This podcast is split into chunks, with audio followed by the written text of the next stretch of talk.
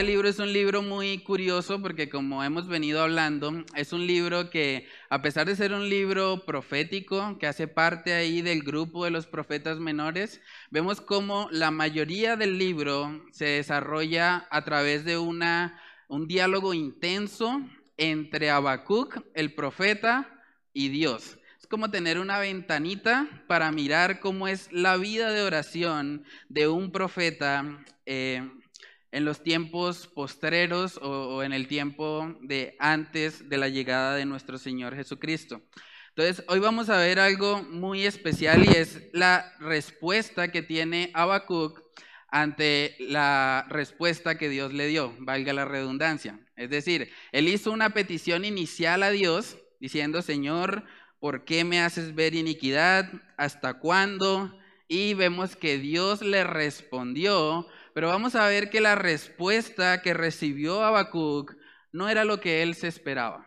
Era algo que de pronto le causó a él un poco de turbación y ese es el tema precisamente del estudio de esta mañana. Vamos a estar viendo cuando la respuesta de Dios no es lo que esperamos. Y vamos a hacer algo un poco diferente hoy. Para empezar con la reunión voy a hacer una, una pequeña ilustración. Entonces voy a pedir el favor a Andreita que por favor se acerque. Andreita. ¿Sí? Bueno, aquí detrás tenemos un pequeño regalo. Vamos a hacer la suposición, esto pasa mucho en el contexto de los niños, que Andreita estaba pidiendo a sus padres que le regalaran eh, una caja deliciosa de chocolates. Ella quería comer chocolates para esta Navidad. Entonces vamos a ver, ella acaba de ir al regalo y va a destapar su regalo. Vamos a ver si lo que recibe Andreita está acorde con lo que ella pidió. Vamos a ver, ahí lo está abriendo. Ok, ¿esos son los chocolates? No, ¿cierto? ¿Qué cara tiene Andreita? ¿Está feliz o está como aburrida? ¿Sí? Estaba esperando unos chocolates, ¿cierto? Pero ¿qué le dio el papá? Le dio una manzana. Y vamos a ver que Dios muchas veces no nos responde las oraciones como nosotros queremos, sino que Él nos da lo que necesitamos o lo que apunta directamente a traer gloria a su nombre. Entonces vamos a leer el pasaje de hoy, el texto base, para que veamos cómo fue la reacción de Habacuc al darse cuenta que la respuesta a su oración fue que Dios iba a enviar a los caldeos, a una nación cruel, a que juzgara al pueblo de Judá. Vamos a leer Habacuc capítulo 1 desde el versículo 12. Miren la reacción de él. Él dice, ¿no eres tú desde el principio, oh Jehová, Dios mío, santo mío?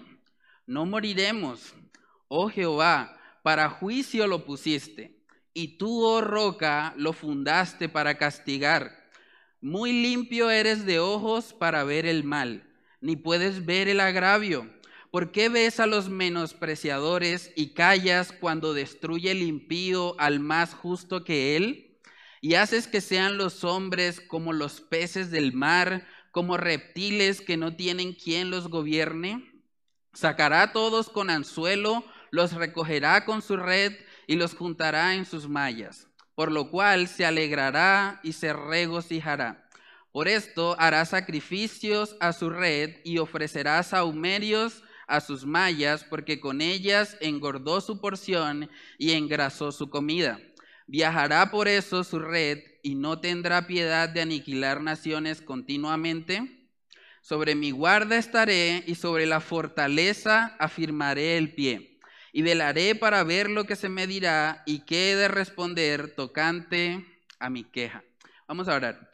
Padre, queremos pedir, Señor, de tu dirección en este tiempo, que sea tu palabra, Señor, convenciéndonos de pecado, justicia y juicio, ayudándonos, Señor, a, depender más en ti, Señor, a confiar menos en nosotros mismos y aprender, Señor, que tú eres el Rey de Reyes, que tú eres soberano sobre todas las cosas y que cada cosa que permite, Señor, en nuestra vida, lo haces con un propósito, Dios. Ayúdanos, Señor, a poder descansar en ti, a poder aprender de esta experiencia que tuvo el profeta Y a ser cada día más semejantes a ti, Señor, cada día más semejantes a tu gracia. Señor, oramos estas cosas en el nombre de tu Hijo amado Jesús. Amén y amén. Entonces aquí vemos lo que titula ahí la Reina Valera como la protesta de Habacuc.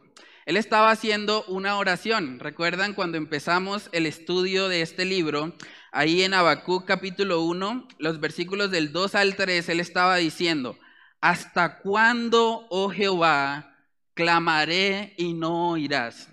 Y daré voces a ti a causa de la violencia y no salvarás. ¿Por qué me haces ver iniquidad y haces que vea molestia? destrucción y violencia están delante de mí, y pleito y contienda se levantan. Vemos que Él está haciendo un clamor, Señor, ¿hasta cuándo? ¿Hasta cuándo clamaré y no vas a hacer justicia? Él está un poco molesto tal vez, un poco indignado de ver que ha estado orando a Dios y que no ha tenido la respuesta que él esperaba. Pero vemos ahí mismo en el capítulo 1 cómo el Señor le responde a Habacuc. Esta oración de Habacuc en el capítulo 1 no fue una oración no contestada, porque Dios mismo le respondió. El problema es que la respuesta no era conforme a lo que Habacuc esperaba. La respuesta no era lo que Habacuc esperaba. Jehová le respondió a Habacuc 1.6, dice, porque he aquí, yo levanto a los caldeos, nación cruel y presurosa, que camina por la anchura de la tierra para poseer las moradas ajenas. Ahí está la decepción de Habacuc. Él decía, ¿cómo es posible que ante la maldad de Judá tú traigas a un pueblo que es incluso peor. Los caldeos son una nación cruel y presurosa. ¿Cómo los vas a usar a ellos para juzgar a Judá si ellos son peores? Ese es el dilema que tiene Habacuc. Y quiero que nos pongamos por un momento en el lugar de él.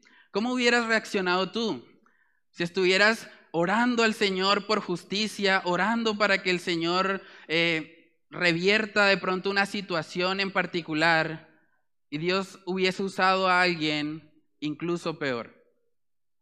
¿Qué hubieses hecho tú? ¿Cómo hubieras reaccionado? Porque vamos a ver que la respuesta o la reacción de Habacuc es algo también que nos enseña muchos principios bíblicos que podemos aplicar a nuestra, a nuestra vida cotidiana. Lo primero que vemos que Habacuc hace cuando recibe la respuesta de Dios es que Habacuc recuerda el carácter de Dios. Habacuc recuerda el carácter de Dios. Hermanos, cuando nosotros no entendemos lo que pasa en nuestra vida, cuando hay situaciones que de pronto nos hacen sentir decepcionados, en esos momentos nosotros necesitamos recordar el carácter de Dios, recordar sus atributos. Es impresionante cómo en el versículo 12 podemos ver tantos atributos de Dios. Dice Habacuc 1.12, ¿no eres tú desde el principio, oh Jehová, Dios mío, santo mío? No moriremos, oh Jehová, para juicio lo pusiste, y tú, oh roca, lo fundaste para castigar. Podemos ver ahí por lo menos seis atributos de Dios. Él dice, ¿no eres tú desde el principio? ¿De qué nos habla eso? De la eternidad de Dios. Dios es desde el principio. Dice, oh Jehová, Dios mío. Está hablando de un Dios personal, un Dios que se relaciona con Él. También dice ahí, santo mío. Recuerda la santidad de Dios. Luego dice, no moriremos. Vemos un Dios de misericordia porque todos merecemos morir, ¿cierto? Pero Él está diciendo, no moriremos. Pero también vemos un Dios justo. Dice ahí, oh Jehová, para juicio lo pusiste. Un Dios que hace justicia. Y vemos como Él dice también, y tú, oh roca, con R mayúscula, hablando del carácter inmutable de Dios. Y tú, oh roca, lo fundaste para castigar. Entonces vemos aquí como Habacuc, ante su reacción o ante la respuesta que Dios le dio, lo primero que él hizo fue recordar el carácter de Dios. Y eso es algo que nosotros debemos también aplicar a nuestra vida.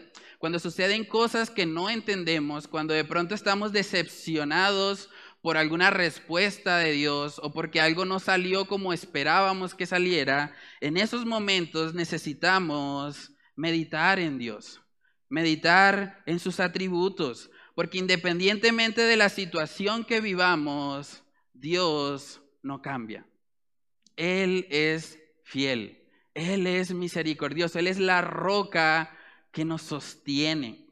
Dice en Filipenses capítulo 4, versículo 8, el apóstol Pablo habla ahí a la iglesia en Filipos y les dice, por lo demás, hermanos, todo lo que es verdadero, todo lo honesto, todo lo justo, todo lo puro, todo lo amable, todo lo que es de buen nombre, si hay virtud alguna, si algo digno de alabanza, en esto pensar.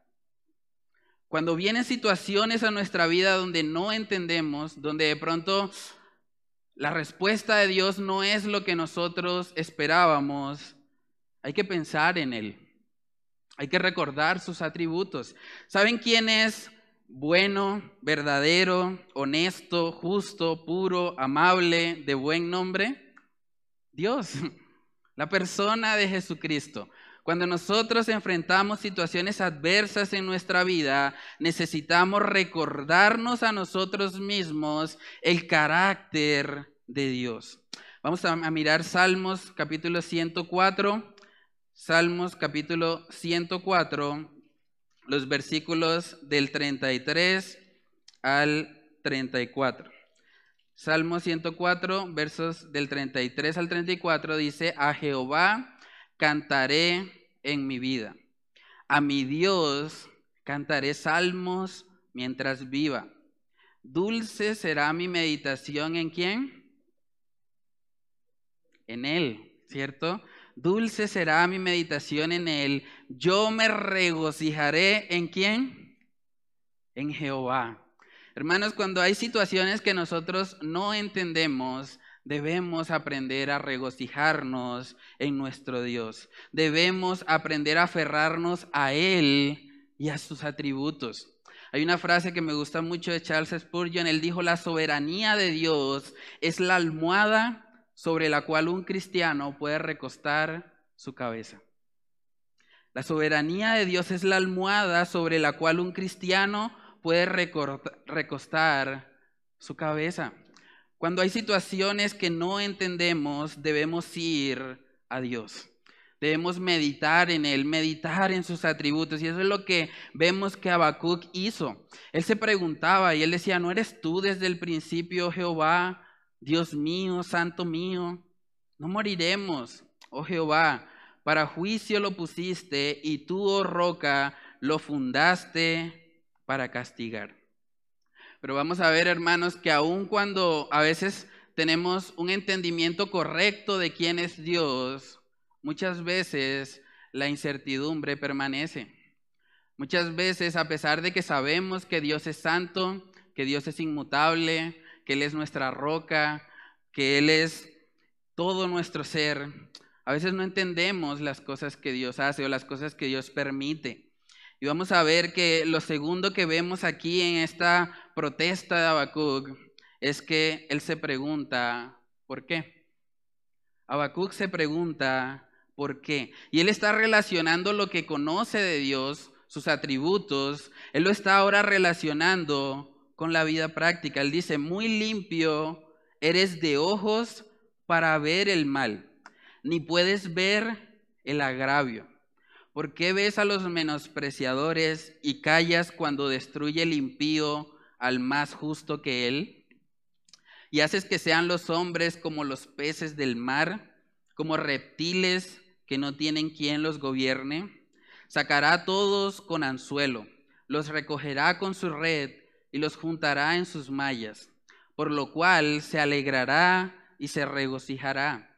Por esto hará sacrificios a su red y ofrecerá saumerios a sus mallas, porque con ellas engordó su porción y engrasó su comida. Hermanos, esta nación de los caldeos o de Babilonia era una nación realmente cruel. Cuentan los historiadores que ellos tomaban a las personas cuando, cuando tomaban un pueblo y usaban anzuelos y los clavaban en el labio inferior de las personas como si fueran peces. Y así se señoreaban sobre las naciones. Imagínense el impacto que eso tendría para Habacuc. Habacuc estaba orando, Señor, pero veo que hay maldad en Judá. Veo que, que el impío le está yendo bien. ¿Por qué está pasando esto? Y Dios le dice, bueno, voy a mandar una nación que es mucho peor. Una nación cruel y presurosa. Por eso vemos que Él tiene esta lucha. Imagínense la crueldad de estas personas. Trataban a las personas como peces. Imagínense el dolor que sentiría cada uno de ellos al tener un anzuelo. Y los unían como si fueran una, una red que hubiesen tomado de, de peces. Imagínense el dolor que eso tendría. La infección que podría generar en un contexto donde la medicina no estaba tan avanzada. Eso era lo que hacía esta nación cruel y presurosa. Sometía a las personas al punto que las humillaba y las trataba como algo inferior. En la mente de Habacuc, la cura era peor que la enfermedad. Habacuc estaba diciendo, Señor, había un problema inicialmente en Judá, pero esta solución está mucho peor. Esto sí de verdad que no, no, le encuentro sentido. ¿Cómo puedes usar a un pueblo tan malo? Tú que eres limpio de ojos, dice en el 13, muy limpio eres de ojos para ver el mal, ni puedes ver el agravio. ¿Por qué ves a los menospreciadores y callas cuando destruye el impío al más justo que él? ¿Y haces que sean los hombres como los peces del mar, como reptiles que no tienen quien los gobierne? Pueden ver esa lucha de Habacuc. Él decía, pero es que esto es peor. Es como si alguien estuviera orando para que el COVID-19 desapareciera y llegara una pandemia peor. ¿Cómo nos sentiríamos en eso? ¿Sí? Esa es la lucha que está expresando Habacuc. Y vamos a ver que no era una lucha solamente de él. Hay muchos personajes bíblicos que expresaron esta lucha. Señor, ¿por qué permites que al impío le vaya bien? ¿Por qué permites que esa persona que no teme tu nombre, pues todo le salga como él quiere? ¿Por qué permites eso? Vamos a ver Jeremías capítulo 12. Jeremías es contemporáneo con Habacuc. Jeremías vivió también parte de lo que fue el, el cautiverio de los caldeos o de los babilonios. Vamos a Jeremías capítulo 12, versículos del 1 al 3. Jeremías capítulo 12, versículos del 1 al 3. Miren, miren la semejanza que hay entre lo que dice Jeremías y lo que dice Habacuc. Él dice, justo eres tú, oh Jehová, para que yo dispute contigo. Está recordando el atributo de Dios. Sin embargo, alegaré mi causa ante ti. ¿Por qué es prosperado el camino de los impíos? Y tienen bien todos los que se portan deslealmente? Los plantaste y echaron raíces, crecieron y dieron fruto. Cercano estás tú en sus bocas, pero lejos de sus corazones. Pero tú, oh Jehová, me conoces, me viste y probaste mi corazón para contigo. Arrebátalos como a ovejas para el degolladero y señálalos para el día de la matanza. ¿Pueden ver la lucha también que tenía Jeremías? Él dice, justo eres tú, oh Jehová. Él acude a los atributos de Dios, pero al mismo tiempo se pregunta por qué. Porque es prosperado el camino de los impíos y tienen bien todos los que se portan deslealmente. Eso ha sido un problema a lo largo de toda la historia. También vemos en el libro de Job cómo Job también expresa algo semejante. Vamos a Job capítulo 31. Job capítulo 31, versículos del 3 al 4. Miren la pregunta que le hace Job al Señor. Job 31 del 3 al 4 dice, ¿no hay quebrantamiento para el impío y extrañamiento para los que hacen iniquidad? ¿No ve él mis caminos y cuenta todos mis pasos? Job no podía entender tampoco por qué al impío le iba bien, porque no había quebrantamiento. Yo no sé si usted ha estado alguna vez en esa posición. Yo he estado ahí, muchas veces preguntándome, Señor, ¿por qué? A veces nos preguntamos, bueno, ¿por qué ese compañero de trabajo que miente en todos los reportes, por qué a él lo ascienden y a mí que estoy siendo honesto en mi trabajo, no me dan esa oportunidad? ¿O por qué ese compañero de estudio que nunca estudia nada y siempre lleva la hojita para hacer copia, por qué él le va bien, él saca cinco y yo voy perdiendo la materia que he estado estudiando, que he estado esforzándome? ¿O por qué ese vecino que solamente piensa en emborracharse, le va bien?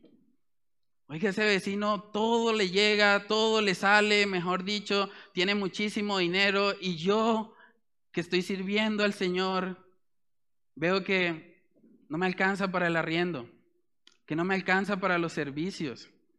¿Por qué? ¿Por qué pasa eso? ¿Por qué los impíos parecen ser prosperados y los que están siguiendo al Señor parece que, que enfrentan tribulación? Esa era la angustia que tenía Habacuc, él no entendía.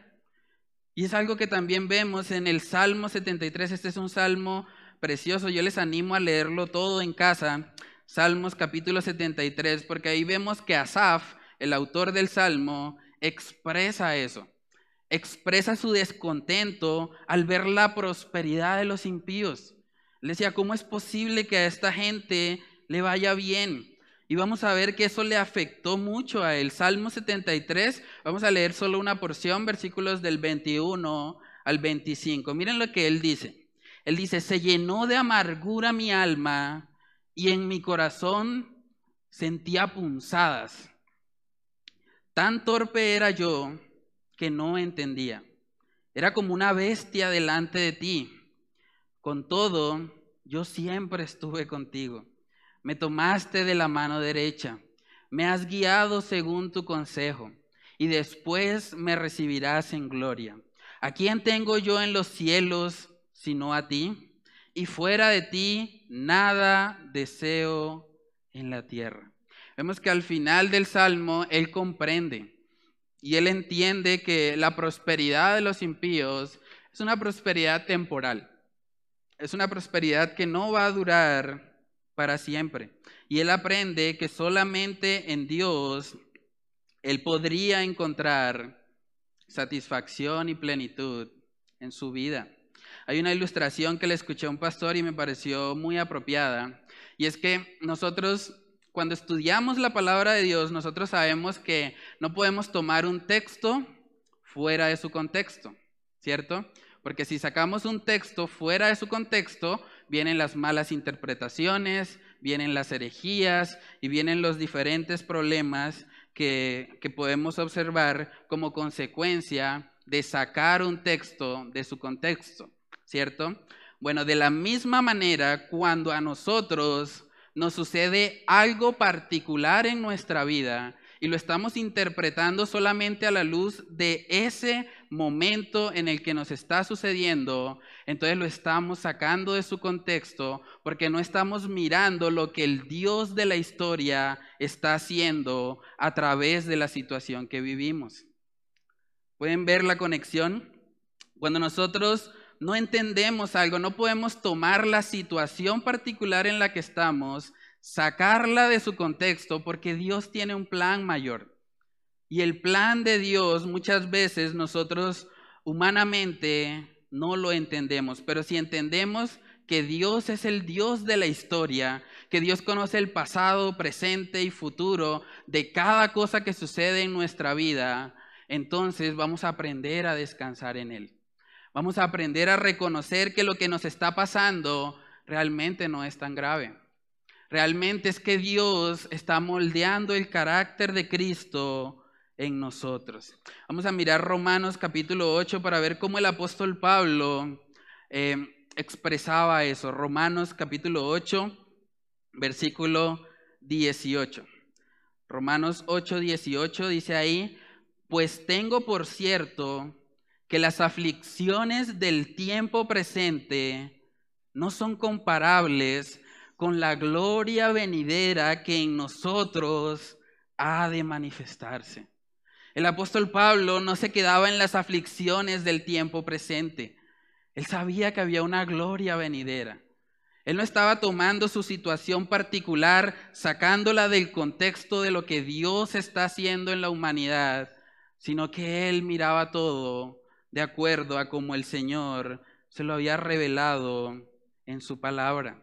Dice, las aflicciones del tiempo presente no son comparables con la gloria venidera que en nosotros ha de manifestarse.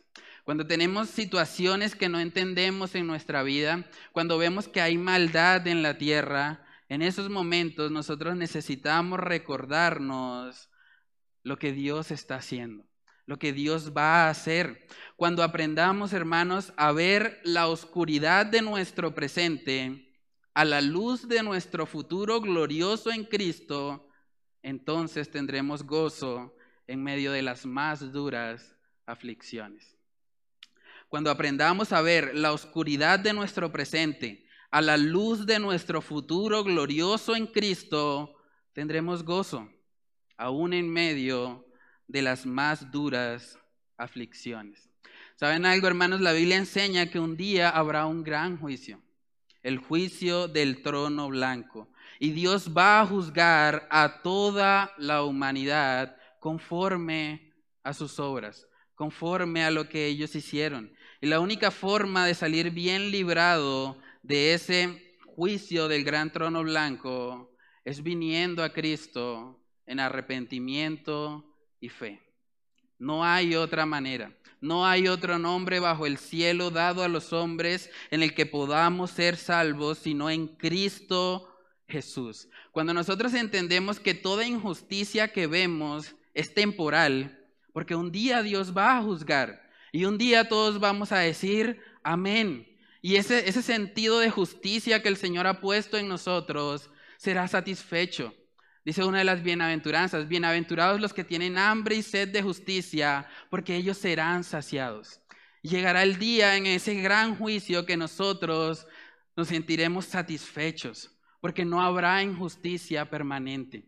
Vamos a Apocalipsis capítulo 20.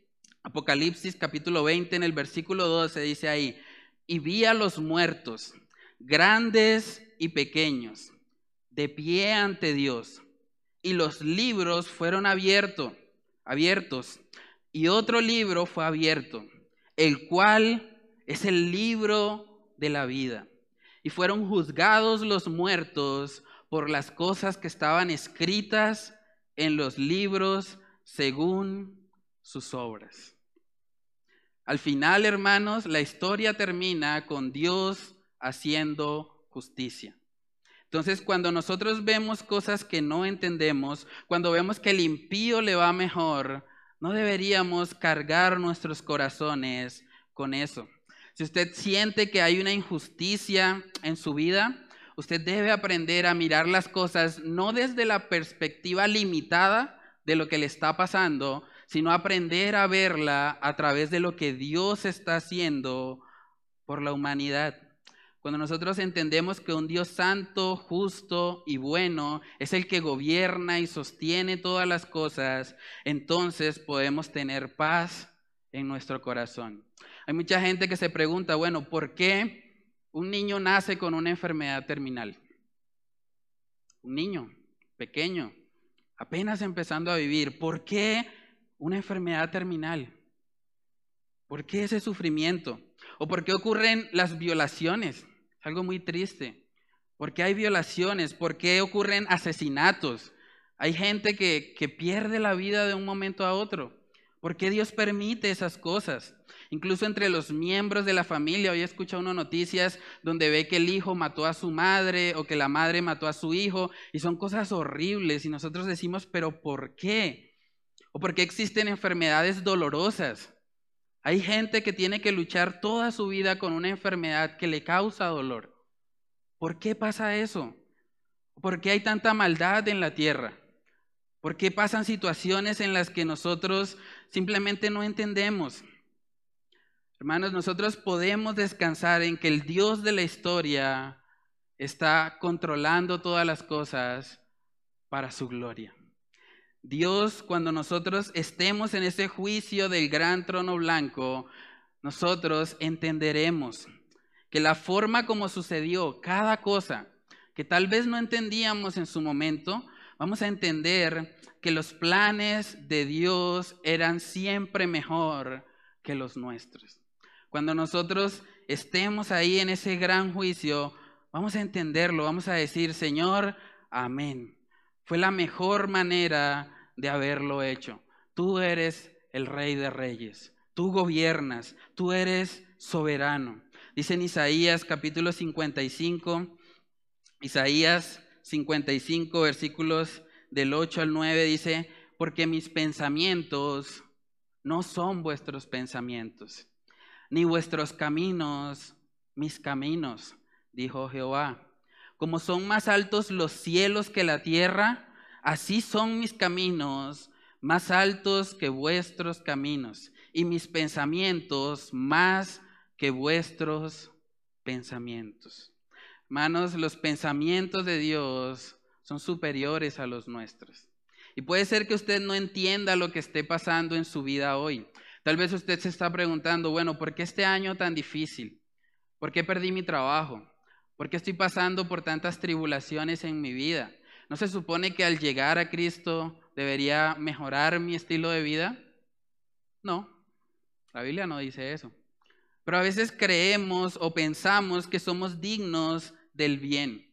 Pero debemos entender que es el Señor el que gobierna, que Él es el único digno de gloria. Y aunque no entendamos lo que Dios está haciendo, podemos adorarle, podemos descansar en Él. Dice en Deuteronomio capítulo 29, versículo 29, dice que las cosas secretas pertenecen a Jehová nuestro Dios, mas las reveladas son para nosotros y para nuestros hijos para siempre para que cumplamos todas las palabras de esta ley.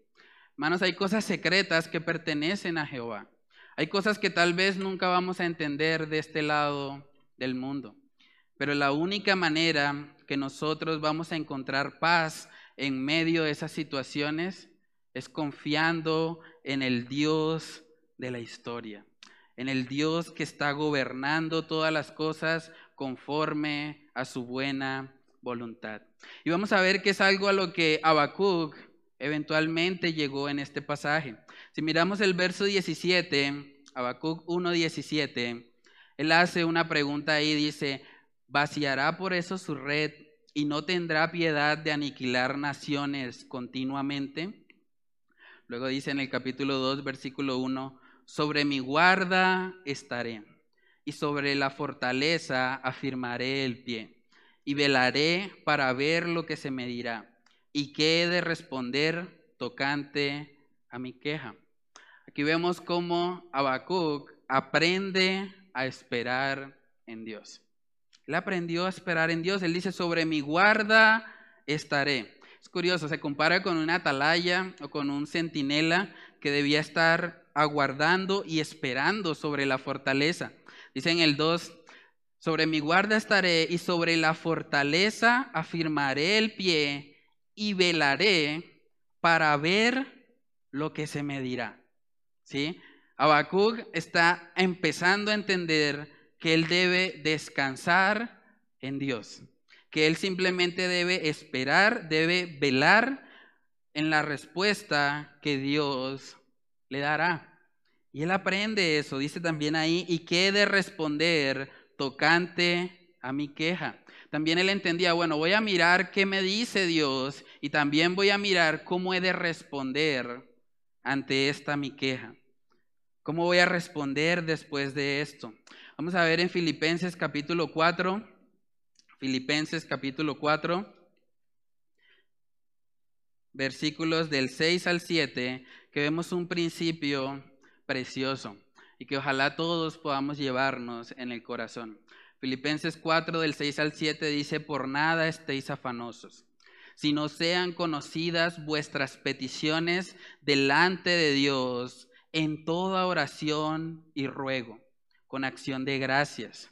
Miren el resultado en el verso 7. Y la paz de Dios, que sobrepasa todo entendimiento, guardará vuestros corazones y vuestros pensamientos en Cristo Jesús. Hermanos, cuando nosotros derramamos nuestro corazón en oración, cuando le entregamos nuestras cargas a Él, cuando no estamos afanosos por las cosas de este mundo, vemos como la paz de Dios, que sobrepasa todo entendimiento, guardará nuestros corazones y nuestros pensamientos en Cristo Jesús. Vemos cómo Habacuc aprendió eso. Después de él quejarse, después de él manifestar que no entendía, vemos cómo él dice, bueno, esperaré, velaré, estaré atento a la respuesta de Dios. También dice en Primera de Pedro capítulo 5, Primera de Pedro capítulo 5 también es un pasaje precioso. Dice ahí, humillaos pues bajo la poderosa mano de Dios para que Él os exalte cuando fuere tiempo, echando toda vuestra ansiedad sobre Él, porque Él tiene cuidado de vosotros. Humillaos pues bajo la poderosa mano de Dios.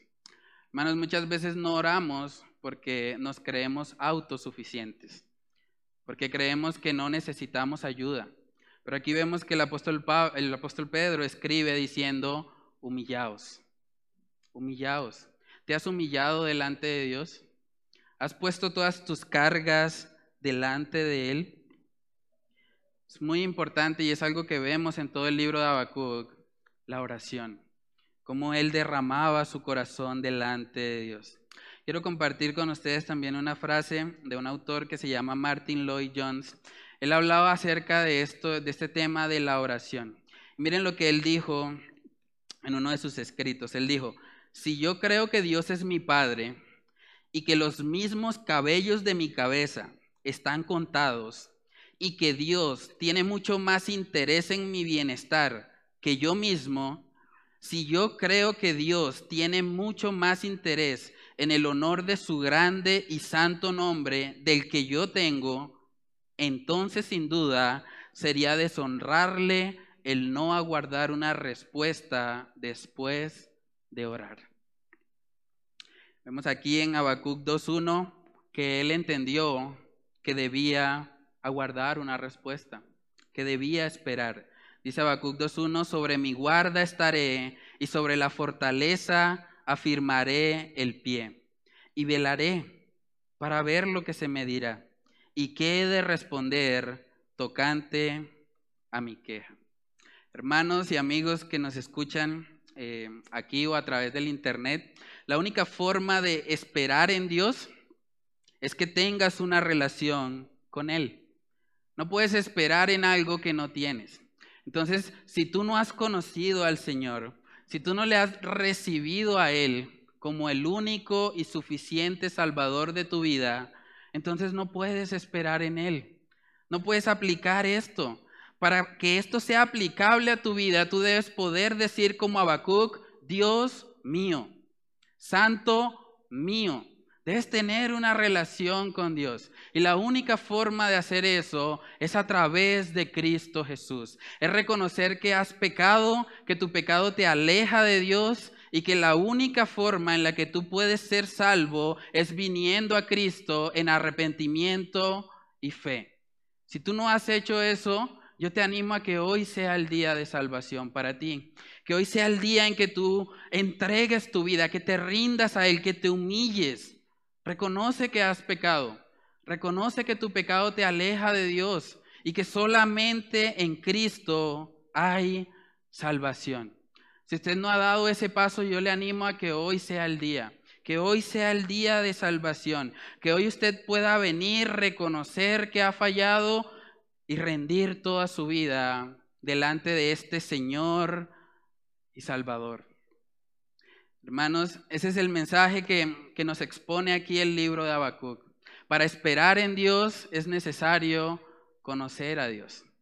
Entonces, si usted no le ha conocido, que hoy sea el día de salvación. Y si usted ya le conoce, que usted pueda aprender a humillarse, a dejar sus cargas delante de Él y a reconocer que el Dios de la historia está escribiendo una historia mejor de la que nosotros podemos estar interpretando. Entonces vamos a orar y vamos a pedir al Señor que podamos aplicar esta, su palabra. Padre Celestial, te damos muchas gracias, Señor, por tu misericordia. Gracias porque tú nos has sostenido, Dios.